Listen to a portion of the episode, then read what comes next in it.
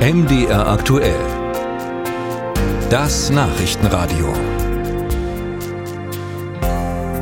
Wegen der vielen Krisen, der Kriege und des schwachen Konsums der Bürger ist im vergangenen Jahr die Wirtschaftsleistung geschrumpft in Deutschland, sprich wir sind in der Rezession und die Regierung überlegt, wie der Wirtschaft geholfen werden kann. Minister Habeck von den Grünen hatte zunächst ein milliardenschweres Sondervermögen im Sinn, um Firmen zu subventionieren, aber die Idee fand Finanzminister Lindner von der FDP ziemlich doof, weil das neue Schulden bedeutet hätte. Also wie dann der Wirtschaft unter die Arme greifen? Jetzt schlägt Habeck äh, Steuererleichterungen vor. Argument, unsere Unternehmensbesteuerung sei international nicht mehr wettbewerbsfähig. Dafür gibt es auch Zustimmung von Wirtschaft bis hin in die Opposition.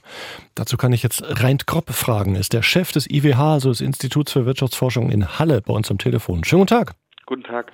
Herr Kropp, wie schätzen Sie das ein? Ist die deutsche Unternehmensbesteuerung tatsächlich nicht mehr international wettbewerbsfähig? Ja gut, die äh, deutsche Unternehmensbesteuerung ist irgendwo im Mittelfeld, sowohl was Europa angeht als auch was die OECD angeht. Sie ist weder besonders hoch noch besonders niedrig. Ähm, ich denke ganz ehrlich gesagt, da gibt es andere Stellschrauben, wo wir dran drehen sollten, als jetzt an der Unternehmensbesteuerung. Äh, allerdings abgesehen davon ist es natürlich vielleicht tatsächlich ein gutes Signal oder wäre es ein gutes Signal, den Solidaritätszuschlag abzuschlaffen, aber mehr als äh, symbolische Erklärung auch gerade in Richtung Osten, dass der Osten vielleicht gar nicht mehr so hilfebedürftig ist, wie er mal war. Solidaritätszuschlag äh, für Unternehmen abschaffen, das wäre ja dann eine Steuererleichterung. Also wäre das, das der richtige wäre Weg? eine relativ kleine Steuererleichterung, ja. Äh, das könnte man tun, aber jetzt nicht, um die Unternehmen zu entlasten, sondern um Signale Richtung ähm, der deutschen Öffentlichkeit zu senden, dass der Osten inzwischen in einer völlig anderen Situation ist und nicht mehr als, als äh, krankes, hilfsbedürftiges Kind wahrgenommen werden sollte, sondern als eine starke wirtschaftliche Region. Welche anderen Stellschrauben äh, können Sie sich denn vorstellen, um der Wirtschaft unter die Arme zu greifen? Na, ich denke, es ist unstrittig, dass äh, was Deutschland im Moment doch sehr stark aufhält, eben die Überregulierung, die übermäßige Bü Bürokratisierung, ähm, die ständigen Eingriffe in allen möglichen Stellen in der Wirtschaft des Staates ist. Ich denke, da sollte man was tun. Ähm, jetzt abgesehen davon, dass wir eben einfach sehr große Projekte ähm, finanzieren müssen aus öffentlichen Haushalten, ob das jetzt die Transformation in eine CO2-freie Wirtschaft ist, Stichwort grüne Infrastrukturen, Wasserstoff, ähnliche Dinge. Ähm, es wird anstehen Reformen des Sozialsystems, äh, wo wir eben aufgrund des demografischen Wandels weniger Einnahmen und mehr Ausgaben haben werden.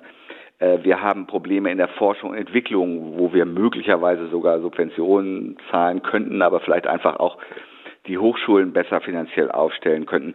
Also es gibt einfach sehr viele Dinge. Ach so, äh, habe ich noch vergessen, Verteidigungsausgaben. Ähm, wenn wir wirklich denken, dass Trump Präsident der USA wird, dann muss Europa selber für seine Verteidigung aufkommen äh, und das vor dem Hintergrund eines aggressiven Russlands. Ähm, da gibt es einfach so viele Dinge, wo wir wirklich die Ressourcen brauchen, dass jetzt vielleicht Unternehmensbesteuerungssenkungen eher aus der Zeit gefallen zu sein scheinen. Weil jede ihrer Maßnahmen, ich, ich glaube, es war jede, die Sie genannt haben, wieder ein neues Loch in, die, in den genau. Haushalt reicht. Was dann, genau, was und das heißt aber nicht, dass wir es nicht machen sollten, sondern wir sollten es tun möglicherweise sogar auch mit einer zusammen mit einer Überarbeitung der Schuldenbremse, die da natürlich nicht hilfreich ist, gerade wenn man dann ständig mit irgendwelchen Sondervermögen argumentieren muss. Äh, das ist nicht äh, zielführend und auch nicht transparent. Da wären wirklich Aufgaben, äh, die der Staat jetzt mal in Angriff nehmen sollte. Ja, wer soll es dann machen? Die FDP will nicht, die CDU will nicht. Tja, was soll ich dazu sagen? Da fragen Sie einen Politikwissenschaftler. Aber ähm, Grundsätzlich gibt es da ganz klar die Herausforderungen. Ähm, ich glaube, die sind auch bekannt. Und äh, es wäre schön, wenn jetzt äh, die Bundesregierung da mal eine Strategie, eine kohärente Strategie entwickeln würde und klar kommunizieren würde, was man vorhat, wie man diese Probleme angehen will. Denn was im Moment tatsächlich die Wirtschaft äh, zurückhält, ist natürlich die große Unsicherheit in der Politik, ob jetzt also subventionierter Strompreis für die äh, Industrie oder nicht oder was werden denn die Energiekosten sein in Deutschland. Ähm, wie wird man mit den ganzen Herausforderungen umgehen? Wie hoch wird der CO2-Preis? All diese Unsicherheit führt eben dazu, dass die Unternehmen sich zurückhalten bei Investitionen. Und was ist eigentlich mit dem anderen Projekt der Wirtschaftsförderung, das Wachstumschancengesetz? Wir erinnern uns noch dunkel, das war eigentlich erst irgendwie zwei, drei Monate her. Das wurde noch gefeiert, um der Wirtschaft zu helfen, wird aber offenbar im Bundesrat von der Union blockiert. Da geht es auch um Entlastungen für die Wirtschaft von rund sieben Milliarden Euro. Und die FDP sagt, äh, Ministerpräsidenten wie beispielsweise Michael Kretschmer in Sachsen knüpft die Zustimmung an die Rücknahme der Änderungen bei den Agrardieselsubventionen. Vielleicht sollte man auch erstmal so eine Blockade auflösen, bevor man neue Pläne macht? Na, das ist natürlich jetzt reine Politik. Ich, also die Subventionen des Agrardiesels oder die Aufhebung der Subvention des Agrardiesels für die Agrarwirtschaft haben natürlich mit diesem Wirtschaftswachstumsgesetz überhaupt nichts zu tun.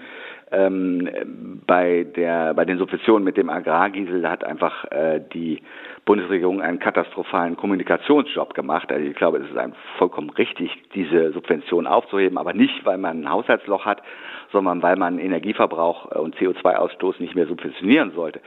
Das hätte das Argument sein sollen und man hätte es verbinden müssen mit eben anderen Sektoren, die eben auch bestimmte Teile dieser neuen Belastungen tragen müssen durch höhere Energiekosten, weil wir eben weg wollen von CO2.